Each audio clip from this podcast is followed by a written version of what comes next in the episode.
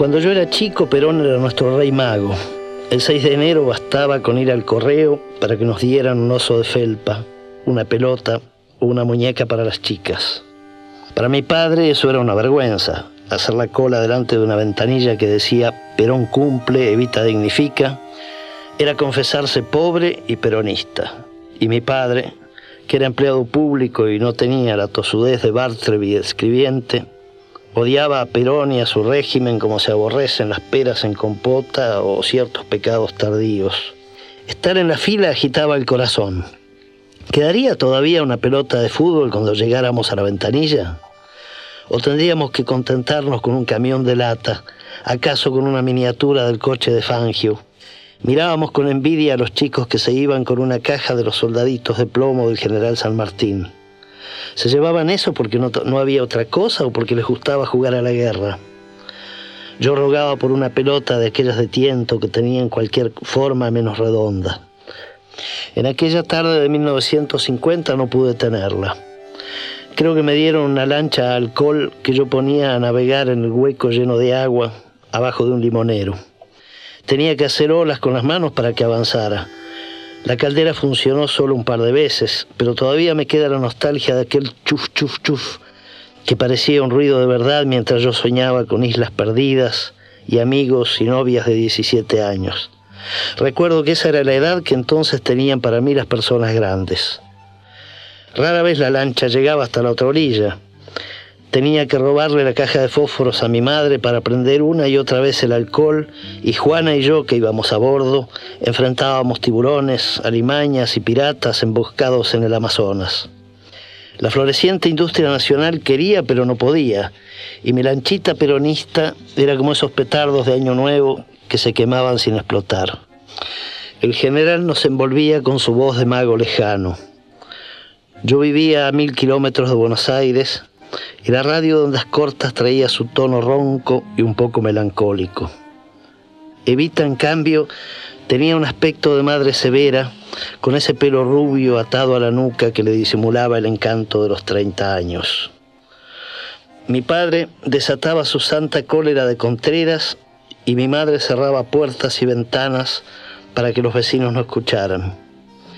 Tenía miedo de que perdiera el trabajo. Sospecho que mi padre, como casi todos los funcionarios, se había rebajado a aceptar un carné del partido para hacer carrera en obras sanitarias. Para llegar a jefe de distrito, en un lugar perdido de la Patagonia, donde exhortaba al patriotismo a los obreros peronistas que instalaban la red de agua corriente. Creo que todo entonces tenía un sentido fundador. Aquel sobrestante que era mi padre tenía un solo traje y dos o tres corbatas, aunque siempre andaba impecable. Su mayor ambición era tener un poco de queso para el postre. Cuando cumplió 40 años, en los tiempos de Perón, le dieron un crédito para que se hiciera una casa en San Luis. Luego, a la caída del general, la perdió pero seguía siendo un antiperonista furioso. Después del almuerzo pelaba una manzana mientras oía las protestas de mi madre porque el sueldo no le alcanzaba. De pronto golpeaba el puño sobre la mesa y gritaba, no me voy a morir sin verlo caer. Es un recuerdo muy intenso que tengo, uno de los más fuertes de mi infancia. Mi padre pudo cumplir su sueño en los lluviosos días de septiembre de 1955 pero Perón se iba a vengar de sus enemigos y también de mi viejo que se murió en 1974 con el general de nuevo en el gobierno. En el verano del 53 o del 54 se me ocurrió escribirle. Evita ya había muerto y yo había llevado el luto.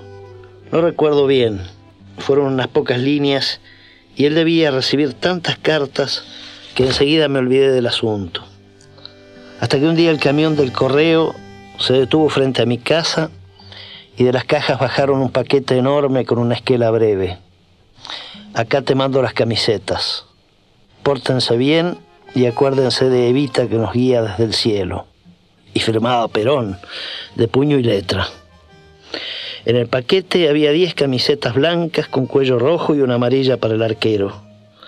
La pelota era de tiento, flamante como las que tenían los jugadores en las fotos del gráfico. El general llegaba lejos, más allá de los ríos y los desiertos. Los chicos lo sentíamos poderoso y amigo. En la Argentina de Evita y de Perón, los únicos privilegiados son los niños, decían los carteles que colgaban en las paredes de la escuela. ¿Cómo imaginar entonces que eso era puro populismo demagógico? Cuando Perón cayó, yo tenía 12 años. A los 13 empecé a trabajar como aprendiz en uno de esos lugares de Río Negro donde envuelven manzanas para la exportación. Choice, le llamábamos a las que iban al extranjero. Estándar, las que quedaban en el país. Yo les ponía el sello a los cajones. Ya no me ocupaba de Perón. Su nombre y el de Evita estaban prohibidos. Los diarios llamaban tirano prófugo al general. En los barrios pobres, las viejas levantaban la vista al cielo porque esperaban un famoso avión negro que lo traería de regreso. Ese verano conocí mis primeros anarcos y rojos que discutían con los peronistas una huelga larga. En marzo abandonamos el trabajo. Cortamos la ruta, fuimos en caravana hasta la plaza y muchos gritaban, ¡Viva Perón, carajo! Entonces cargaron los cosacos y recibí mi primera paliza política. Yo ya había cambiado a Perón por otra causa, pero los garrotazos los recibía por peronista. Por la lancha de alcohol que casi nunca anduvo. Por las camisetas de fútbol y la carta aquella que mi madre extravió para siempre cuando llegó a la Libertadora. No volví a creer en Perón, pero entiendo muy bien por qué otros necesitan hacerlo. Aunque el país sea distinto, y la felicidad esté tan lejana como el recuerdo de mi infancia al pie del limonero en el patio de mi casa.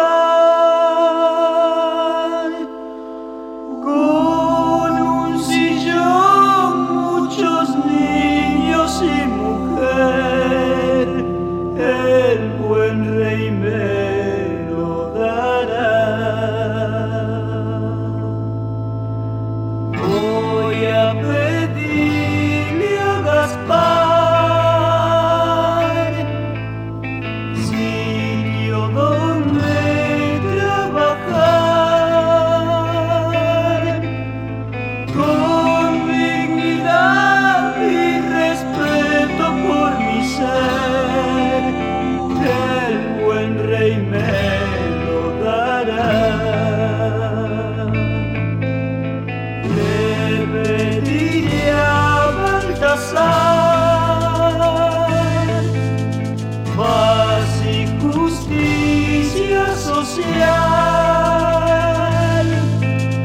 que haya igualdad entre los hombres que aquí están, el rey negro entre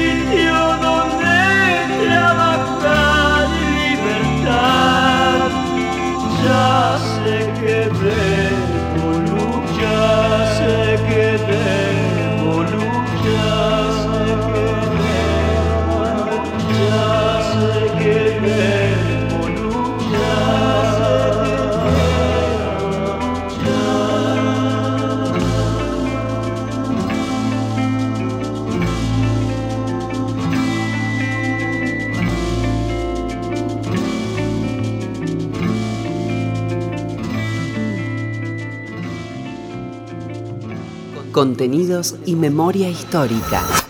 Radio Nacional.